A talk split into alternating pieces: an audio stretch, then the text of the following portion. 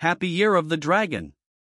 May the Year of the Dragon shower you with good luck, health, prosperity, and success in all your endeavors. A brand new season of vocabulary learning courses will be launched on February 19th.